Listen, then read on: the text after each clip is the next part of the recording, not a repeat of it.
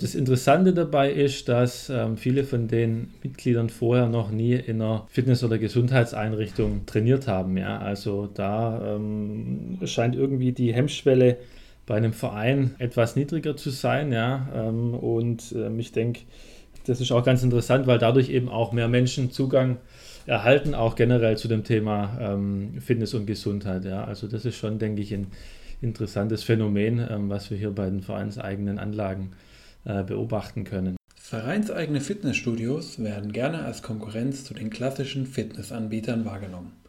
Warum das nicht unbedingt zutreffen muss und was vereinseigene Fitnessstudios überhaupt auszeichnet, darüber spreche ich mit meinem heutigen Gast Kai Helmle, den Geschäftsführer des TSV Wolfschlugen. In dieser Folge erfährst du darüber hinaus, was ein Sportverein mitbringen sollte, um ein Fitnessstudio zu eröffnen, welche Schritte er dazu gehen müsste und warum gerade für junge Menschen die Arbeit für einen Sportverein als wichtigen Karriereschritt interessant sein kann. Ich wünsche dir viel Spaß bei der achten Folge von Hashtag Fitnessindustrie. Ja, hallo und herzlich willkommen zur neuen Folge von Hashtag Fitnessindustrie, der Podcast über die deutsche Fitnessbranche. Hinter dem Mikro ist wieder mal euer Andreas und ich bin natürlich auch heute nicht alleine denn ich habe mir mal den etwas kürzeren Weg ausgesucht. Ich bin in die Nähe von Stuttgart, nämlich nach Wolfschlugen gefahren und treffe mich jetzt hier mit Kai Helmle. Kai ist mit seinen erst 34 Jahren Geschäftsführer des TSV Wolfschlugen. Hallo Kai, danke, dass ich bei euch sein darf. Ja, hallo Andreas, auch von meiner Seite natürlich. Herzlich willkommen beim TSV Wolfschlugen. Ja, danke dir. Wir beide kennen uns ja jetzt schon doch relativ lange und durften vor neun Jahren, ich habe es extra nochmal nachgeguckt, wie lange das her ist, vor neun Jahren durften wir unsere ersten Schritte als Unternehmensberater bei der Flowcon Unternehmensberatung, auch hier aus der Nähe, aus Echterdingen, äh, tätigen und hatten da, glaube ich, beide eine sehr lehrreiche, aber auch spaßige Zeit, würde ich mal sagen. Aber bevor ich jetzt hier versuche, deinen ganzen Lebenslauf irgendwie aus meinem Kopf zusammenzukramen und runter zu diktieren, mach das doch lieber einfach selber. Du kennst dich besser aus über dich. Wer ist eigentlich dieser Kai Hemmle, der jetzt mir heute gegenüber sitzt? Ja, erstmal bin ich kurz erschrocken. Neun Jahre schon her. Also unglaublich eigentlich, äh, wie schnell die Zeit vergeht. Ja, kurz zu mir. Ich habe äh, Sportmanagement und Sportkommunikation studiert an der, an der Deutschen Sporthochschule in Köln und ja, war da lange so auf dem, auf dem Gleis Richtung äh, Sportkommunikation habe da bei einem Bundesligisten in der Öffentlichkeitsarbeit ein Praktikum gemacht und neben dem Studium beim Westdeutschen Rundfunk in der Sportredaktion gearbeitet und bin dann eigentlich erst zufällig im letzten Semester bei einem Modul äh, von der Profilvertiefung ähm, war mein Dozent der Nils Nagel. Der ist jetzt mittlerweile Leiter der Geschäftsstelle des Deutschen Industrieverbands für Fitness und Gesundheit und der hat äh, ja, uns so ein bisschen die die Fitnessbranche als Berufsfeld ähm, schmackhaft gemacht. Und ja, als ich dann äh, zufällig gelesen hatte, dass es die Kombination gibt zwischen Fitness und äh, Vereine oder ja, ähm, vereinseigene Fitnessstudios, da bin ich dann in dem Bereich gelandet und ja, so haben wir uns ja auch dann, dann kennengelernt, ja.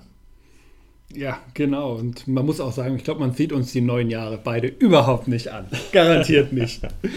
Ja, du hast schon ein Thema angesprochen, das wir heute behandeln möchten, nämlich das Thema vereinseigene Fitnessstudios, unser Hauptthema. Wir sitzen ja auch passenderweise bei euch hier in dem WoFit, heißt es, glaube ich, ähm, das vereinseigene Fitnessstudio des TSV Wolf Schlugen.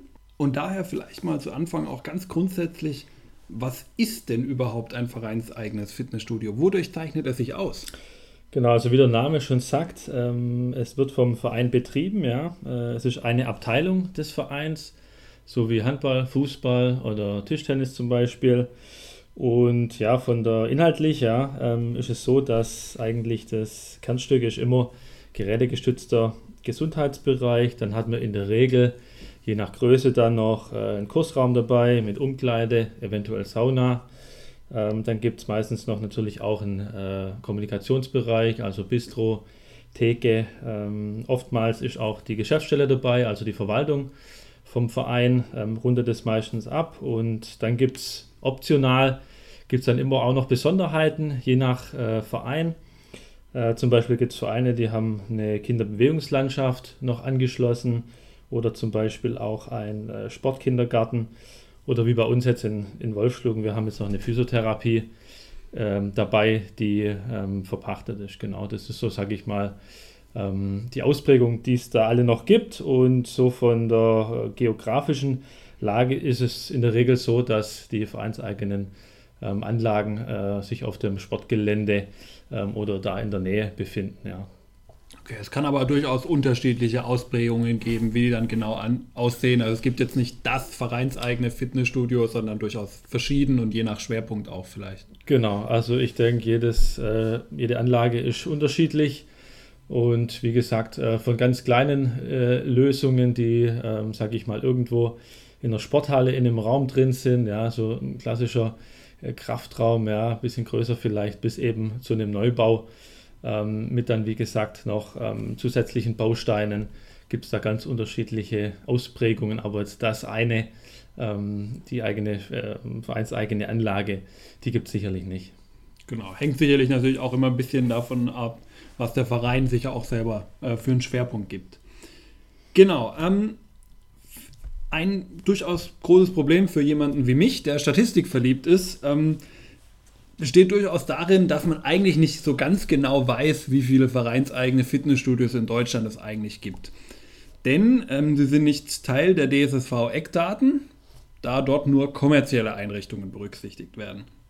Ähm, weil ich sowas aber nicht einfach so stehen lassen kann, äh, habe ich mich dann doch mal in einer kleinen Analyse bemüht und habe einen Artikel von mir aus 2015 herausgekramt, in dem ich damals ähm, 38 vereinseigene Fitnessstudios äh, in Baden-Württemberg alleine äh, entdecken durfte. Und wenn ich jetzt mal davon ausgehe, ähm, dass das Wachstum der vereinseigenen Fitnessstudios äh, in Baden-Württemberg identisch war zum grundsätzlichen Wachstum auf dem deutschen Fitnessmarkt, ähm, was dann 12% Steigerung bedeuten würde, hätten wir heute knapp 42 Anlagen in Baden-Württemberg alleine. Wenn wir jetzt das Verhältnis von Vereinen mit zu ohne Fitnessstudio nehmen und auch gleichzeitig das hochrechnen dann auf das entsprechende Verhältnis in ganz Deutschland, kämen wir auf eine Anzahl von ca. 328 Sportvereine mit Fitnessstudios in Deutschland. Das ist jetzt erstmal schon mal eine ganz ordentliche Zahl und würde die Gesamtfitnessstudio-Zahl in Deutschland um so knapp 3,5% steigern. Bei den Mitgliedern, meine Vermutung, wahrscheinlich sogar ein bisschen mehr, ähm, da ich denke, dass so ein vereinseigenes Fitnessstudio durchaus eine überdurchschnittliche Mitgliederzahl hat. Ist aber nur eine Vermutung, kann ich jetzt nicht bestätigen. Wie gesagt, uns fehlt die Datenbasis dafür. Insgesamt würde ich aber mal sagen, gar nicht so wenig. Frage vielleicht auch darauf aufbauend an dich. Was ist denn eigentlich so der wesentliche Unterschied zwischen einer kommerziellen Einrichtung und dann eben auch einer vereinseigenen äh, Fitnessanlage?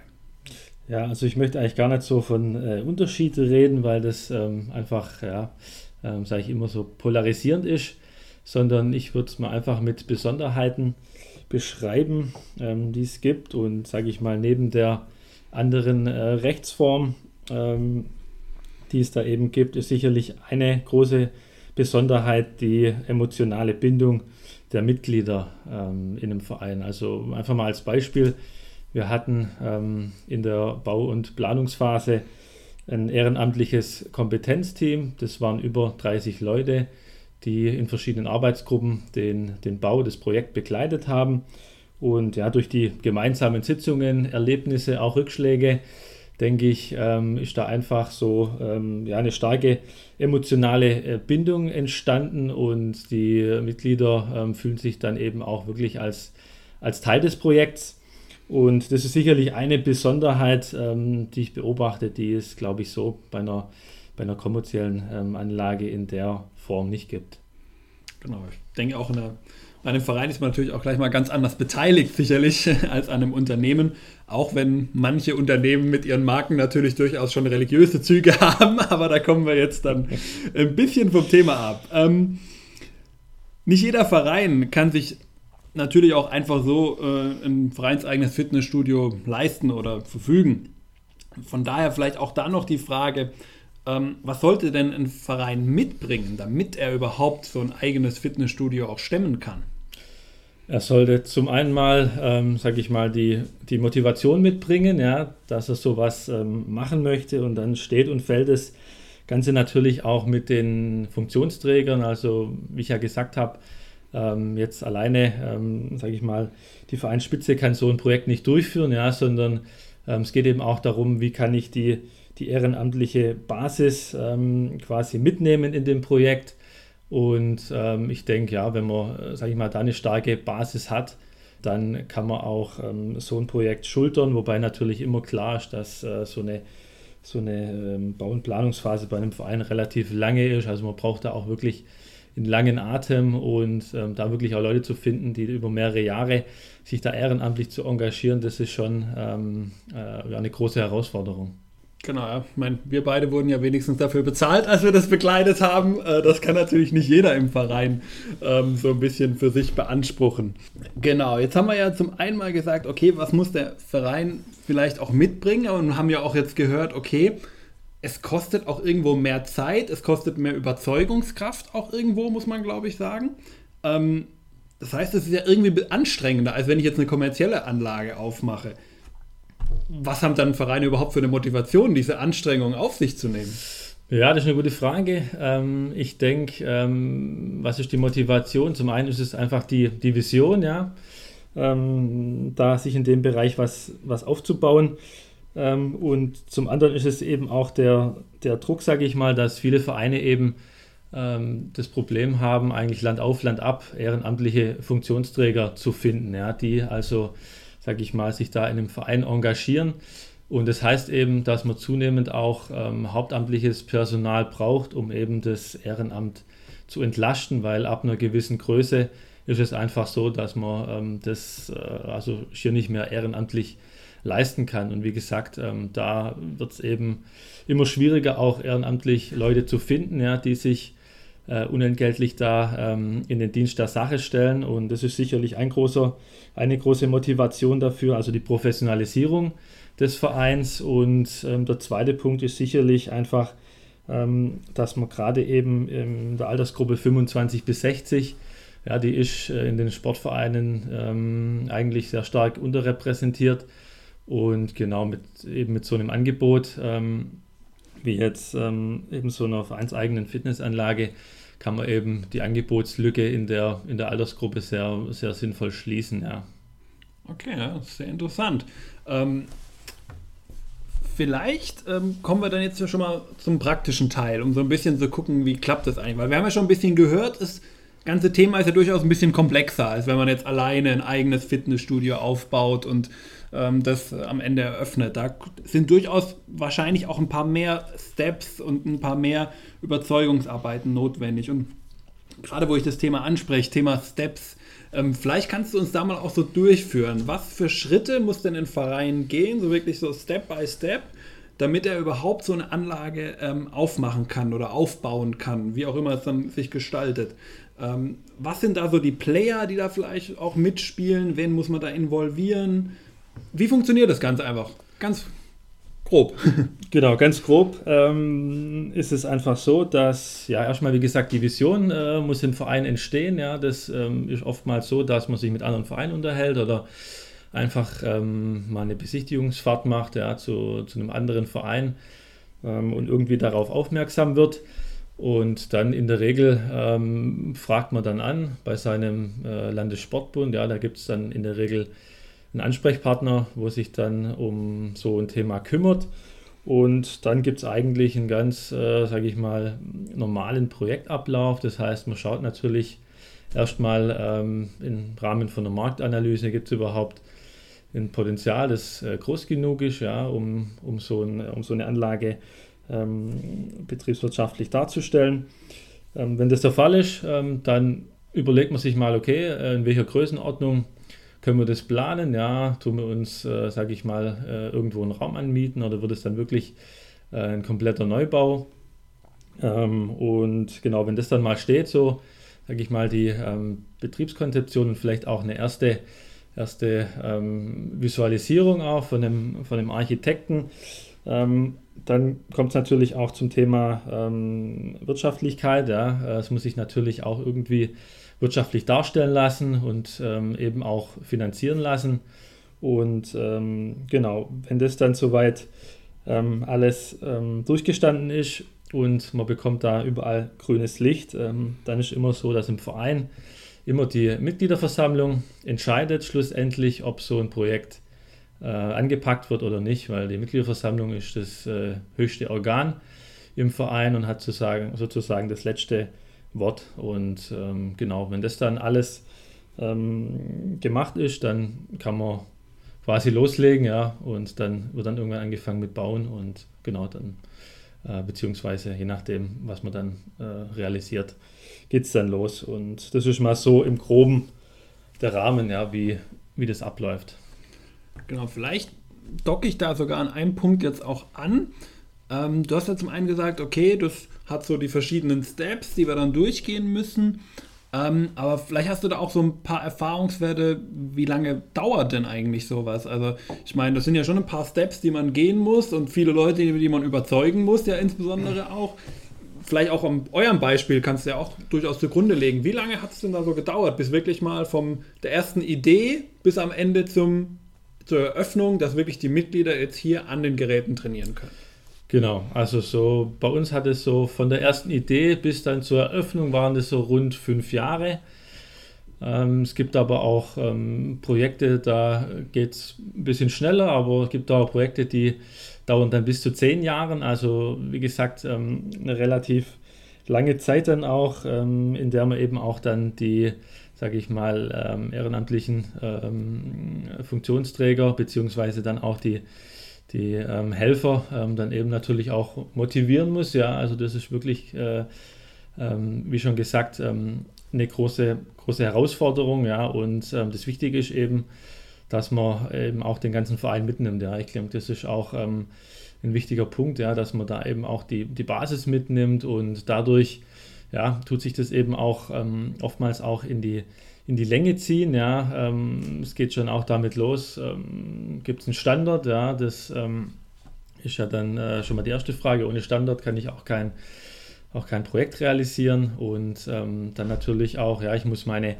meine Abteilungen informieren, ähm, ich muss da Überzeugungsarbeit leisten, ja, dann äh, mache ich vielleicht auch mal eine, eine Informationsveranstaltung dann auch für, für die Mitglieder dass die sich informieren können. Ähm, gerade natürlich auch, wenn ich da wirklich ein großes Projekt habe, ja, ähm, mit, mit einem hohen Invest, ja, das schreckt auch viele Mitglieder erstmal ab, ja, ganz klar. Ähm, das sind ja Vereine eigentlich nicht so gewohnt, ähm, in, sage ich mal, so große, große Projekte zu stemmen. Ähm, und da geht eben schon viel, viel Zeit auch äh, ins Land und ist natürlich jetzt bei, bei einem, äh, sag ich mal, bei einer kommerziellen Anlage privatwirtschaftlich ähm, da muss ich natürlich nicht so viele Leute fragen und dementsprechend äh, bin ich natürlich auch schneller. Ja. Also das ist sicherlich, der Zeitfaktor ist sicherlich ähm, ein ganz anderer bei einem Verein als jetzt ähm, in der Privatwirtschaft. Genau, du hast schon angesprochen, in der kommerziellen Anlage ist wahrscheinlich der Endgegner die Bank in der Regel. Bei euch äh, vielleicht auch ein bisschen anders. Ähm, du hast gerade schon das Thema Überzeugung der Mitglieder angesprochen. Du hast ja viele Projekte ähm, begleiten dürfen. Ähm, würdest du sagen, da ist tendenziell die Vereine und ihre Mitglieder auch eher offen für sowas und durchaus bereit? Muss man viel Überzeugungsarbeit vielleicht aber auch leisten? Wie siehst du da so die Bereitschaft in der Vereinslandschaft? Ja, also ich denke, ähm, dass die Bereitschaft schon da ist, aber wie gesagt, ähm, je nach äh, Investition ähm, gibt es da schon auch natürlich viele, viele Bedenkenträger. Also das war bei uns auch nicht anders. Ähm, da gibt es erstmal am Anfang natürlich ähm, erstmal ein bisschen Skepsis, ja. Ähm, braucht es der Verein? Äh, was bringt es dem Verein? Was, was haben wir da für Nutzen? Ja, wie hoch ist auch das Risiko, ganz klar. Und ähm, da muss man schon ähm, große Überzeugungsarbeit leisten. Und ich denke einfach, wichtig ist, wie gesagt, dass man die Mitglieder ähm, mitnehmen muss von Anfang an, auch die, die Bevölkerung. Ja, also das wissen wir nicht erst seit Stuttgart 21, dass es wichtig ist bei einem, bei einem großen Projekt, dass man eben auch die, die Mitglieder gerade und die Bürger mitnimmt. Und wie gesagt, ähm, dann kommt es eben auch, auch auf daran, darauf an, ja, dass man eben auch ähm, das wirklich ähm, professionell angeht. Ja. Das heißt, man muss sich da eben auch externe Hilfe holen. Ja. Anders geht es gar nicht, ähm, weil ich denke, äh, die wenigsten Vereine haben da die Expertise, um so ein äh, komplexes Projekt ähm, durchzuführen. Und genau, ich denke aber, wenn dann wirklich da auch ein solides, ähm, sage ich mal, ähm, Projekt dahinter steht, ja, und ähm, dann auch die Mitglieder das Gefühl haben, dass das auch wirklich Hand und Fuß hat, dann ähm, denke ich schon, dass da die, die Bereitschaft ähm, sehr groß ist, ähm, weil es einfach die Leute auch, denke ich, sehen, ähm, was das auch äh, dem, dem Verein bringt, ja, was das auch de, der gesamten, ähm, sage ich mal, Bevölkerung bringt und ähm, dass das dann eben auch einen großen Mehrwert hat. Genau, du hast auch gerade schon angesprochen, ähm, ähm, du hast ja auch davon gesprochen, nicht nur die Mitglieder, sondern auch die Bürger. Ja, ich denke, durch die Strahlkraft von so einem Verein, äh, die er in der, zumindest in der regionalen ähm, Umgebung hat, ist das sicherlich auch nochmal eine ganz andere Kategorie, wo man da überzeugen muss. Und das geht eben über die eigenen Mitglieder dann auch hinaus. Auch Punkte, die du gerade angesprochen hast, also Risiko hast du gerade von gesprochen, Investment, da würde ich auch vielleicht gerade wieder drauf andocken ähm, und da die Frage auch so ein bisschen stellen, wie ist es denn in dem Punkt für den Verein? Also trägt sich dann auch so ein Studio wirklich selbst? Um, Bringt es vielleicht sogar zusätzliche Umsätze, die ich anderweitig einsetzen kann? Wie sind da so deine Erfahrungen von sowohl hier als auch ja auch anderen Projekten, die du begleitet hast? Ja, also grundsätzlich natürlich ähm, muss jedes Projekt natürlich kostendeckend sein. Ja, das ist ähm, ganz klar. Und es ist dann aber auch so, dass ähm, alle Überschüsse, die ähm, eventuell erwirtschaftet werden, die fließen ja nach dem Prinzip der äh, Quersubventionierung ähm, in äh, Vereinsbereiche, die eben defizitär sind. Ja, zum Beispiel Kinder- und Jugendsport ähm, ist so klassischer Bereich, der sich von alleine eigentlich nicht ähm, ähm, tragen kann. Und ähm, das ist dann eben auch ein, sag ich mal, positiver Nebeneffekt natürlich, ja. Also wenn das dann äh, möglich ist. Okay. Vielleicht auch mal so die Mitglieder betrachtet. Ähm, jetzt so ein Verein verfügt ja in der Regel, schon bevor er ein Sportvereinszentrum oder vereinseigenes Fitnessstudio gründet, über eine gewisse Mitgliederzahl. Ähm, wie ist es denn dann im Fitnessstudio, wenn es mal da ist? Sind es dann auch in erster Linie die eigenen Mitglieder, die dann da hingehen? quasi einfach nur in diese Abteilung Fitness dann gehen? Oder kommen da dann durchaus auch nochmal einige Leute von außen dazu, die jetzt davor vielleicht noch kein Vereinsmitglied waren, wo so ein Fitnessstudio durchaus auch ein Grund ist, wieder Mitglied zu werden?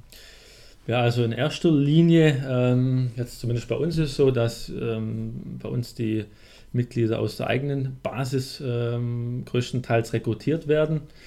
Ähm, das Interessante dabei ist, dass ähm, viele von den Mitgliedern vorher noch nie in einer Fitness- oder Gesundheitseinrichtung ähm, trainiert haben. Ja? Also da scheint irgendwie die Hemmschwelle bei einem Verein ähm, etwas niedriger zu sein. Ja? Ähm, und ich denke, das ist auch ganz interessant, weil dadurch eben auch mehr Menschen Zugang erhalten, auch generell zu dem Thema Fitness und Gesundheit. Ja? Also das ist schon, denke ich, ein interessantes Phänomen, ähm, was wir hier bei den vereinseigenen Anlagen äh, beobachten können. Und es ist auch bei, bei anderen äh, Vereinen, ähm, gibt es da ähm, die Tendenz dahin. Ja.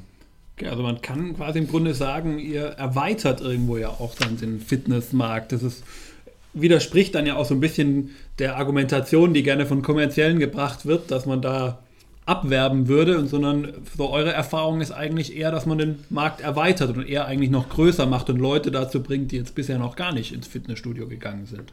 Ja, also wie schon gesagt, ähm, irgendwie die, die Hemmschwelle scheint da, scheint da niedriger zu sein und ähm, viele sagen da eben, okay, ähm, wenn das der Verein macht, dann schaue ich mir das zumindest mal an, ja, ähm, oder äh, wie du ja schon gesagt hattest, ähm, Mitglieder, die früher mal in einem, in einem Verein waren oder so ähm, und dann äh, jetzt dann wieder ähm, zum Verein auch wieder zurückkehren. Also ähm, das ist schon so, dass der Verein da eben auch durch die emotionale Bindung, ja, wie ich es vorher gesagt habe, ähm, da einfach eine andere, eine, eine, andere Bindung haben und ja, da eben denke ich auch das, das Vereinsimage da eben auch eine Rolle spielt. Ja. Und ähm, dadurch eben unter dem Strich glaube ich schon, dass da ähm, einfach mehr Menschen dann Zugang eben generell zu dem, zu dem Thema bekommen. Und ähm, ja, das finde ich, denke ich, ist ja generell für die, für die gesamte Branche ist das ja ein positiver Effekt.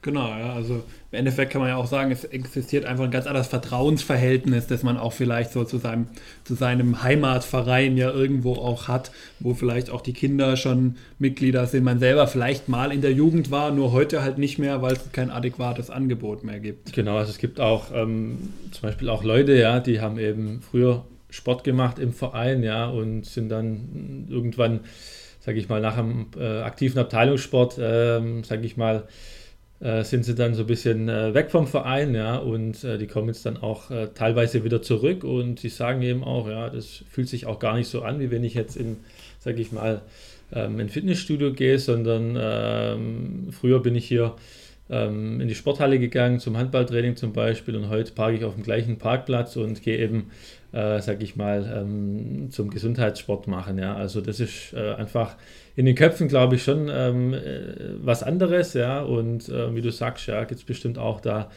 ähm, einfach einen, einen Vertrauensvorschuss äh, und beziehungsweise einfach eine Bindung zum Verein, ja. Wie gesagt, ähm, einfach durch die äh, frühere äh, Mitgliedschaft oder eben durch äh, gemeinsame Erlebnisse und eben auch ähm, ja, gemeinsame Unternehmungen. Ja. Mhm. Ja, sehr interessant. Vielleicht mal so zusammengefasst, Kai.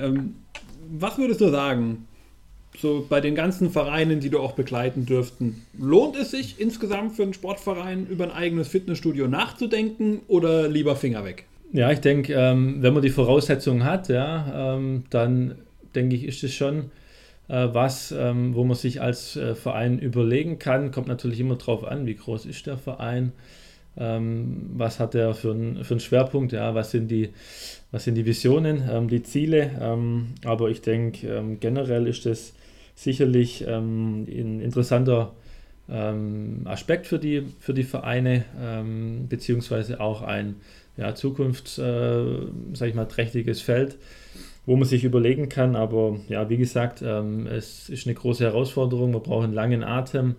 Und ja, wenn da, sage ich mal, die Basis nicht stimmt, ähm, dann würde ich sagen, lieber Finger weglassen, anstatt dann äh, sich da, ähm, sage ich mal, mehr Probleme zu schaffen. Ähm, aber ich denke, wenn man das wirklich mit, mit voller Energie angeht und auch die ganze Basis mitnimmt, dann äh, kann man dann auch zusammen im Team, ja, ähm, im, im gesamten Verein dann auch, kann man da viel bewegen, ja. Du hast ja auch angesprochen, dass es durchaus Sinn macht, sich so eine Anlage mal äh, anzuschauen im Endeffekt und vielleicht auch durchaus mit den dortigen ähm, Personen und Akteuren zu sprechen. Von daher äh, frage ich mal äh, einfach frei heraus, darf man dich auch kontaktieren da gerne mal und einfach mal sich hier zum Beispiel das Wofit mal anschauen und mal mit dir so ein bisschen drüber reden, wenn man als Verein interessiert ist? Ja, sicherlich. Also ähm, die Möglichkeit gibt es immer. Und ähm, wir sind da gerne ähm, bereit, natürlich auch unsere Erfahrungen da weiterzugeben, äh, wenn es da, da Interesse gibt. Ähm, genau.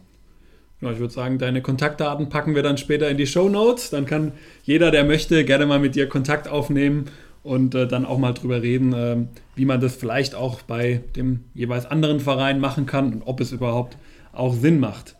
Ähm, neben Vereinen, die vielleicht der ein oder andere jetzt hier gerade zuhört, haben wir vielleicht aber auch den ein oder anderen Studenten, Berufsanfänger, ähm, zumindest Young Professional heißt er dann immer so schön, ähm, der jetzt hier zuhört. Ähm, und da vielleicht auch die Frage, kann so die Arbeit in so einem Sportverein, auch gerade mit Blick hier auf den vereinseigenen Fitnessstudios, kann das auch für so jemanden interessant sein auf dem eigenen Karriereweg?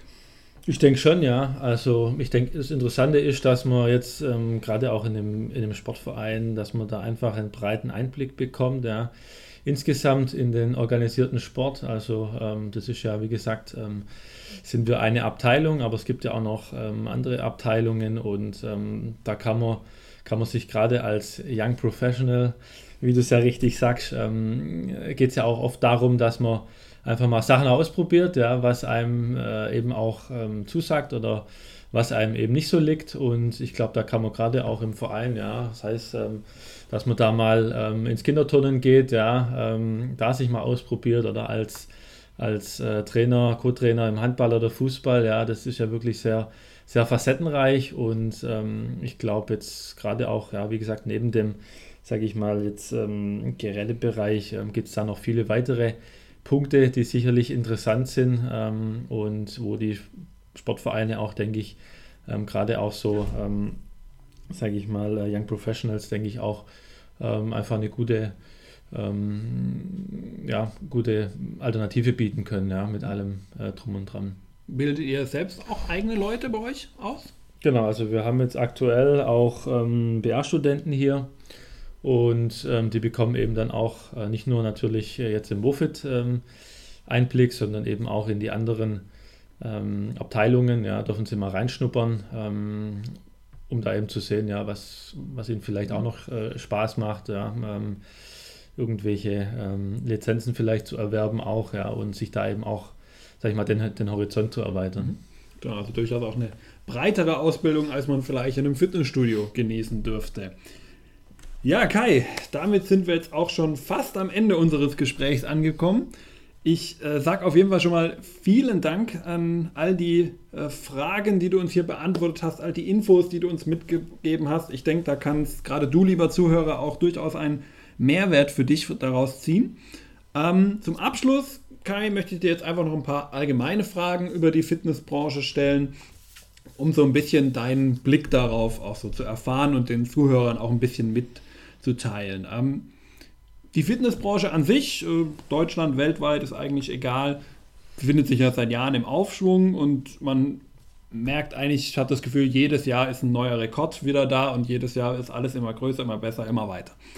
Ähm, diese Rekorde hängen natürlich auch irgendwo immer mit den immer wieder neuen Trends zusammen, die bei uns in der Branche aufschlagen, damit sie so ein bisschen ja auch frisch und hip äh, äh, dauerhaft wirkt.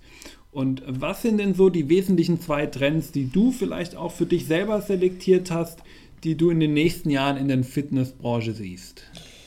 Ja, ich denke natürlich äh, wie überall, ähm, auch wenn das vielleicht eine, eine Antwort ist, die oft kommt, ja, sicherlich Thema Digitalisierung ähm, was ja auch schon Thema war im Podcast, ähm, ist sicherlich äh, für, alle, für alle Leute ein Trend, ja, in irgendwelcher Form auch immer, ja, ob das jetzt, sage ich mal, aus Endkundensicht dann ähm, digitale Hilfsmittel sind, wie Apps, Wearables ähm, oder sonstiges, ja, Vernetzung der, der Trainingsfläche, wie auch immer, ähm, denke ich, da, da ist noch viel Potenzial und ähm, da wird's auch, wird sich auch stark weiterentwickeln der Bereich. Ähm, und dann vielleicht auch noch zweiter Aspekt wäre sicherlich, ähm, auch wenn man so ein bisschen in die USA schaut, ja, wo ja viele, viele Trends auch, auch herkommen, gerade auch das HIT-Training, denke ich, ist wirklich ein sehr, ähm, sehr interessanter Aspekt. Ja, ich habe jetzt ähm, demnächst erst gelesen, ähm, dass es ja die zeitsparendste ähm, Erfindung seit der Mikrowelle ist und äh, das finde ich eigentlich,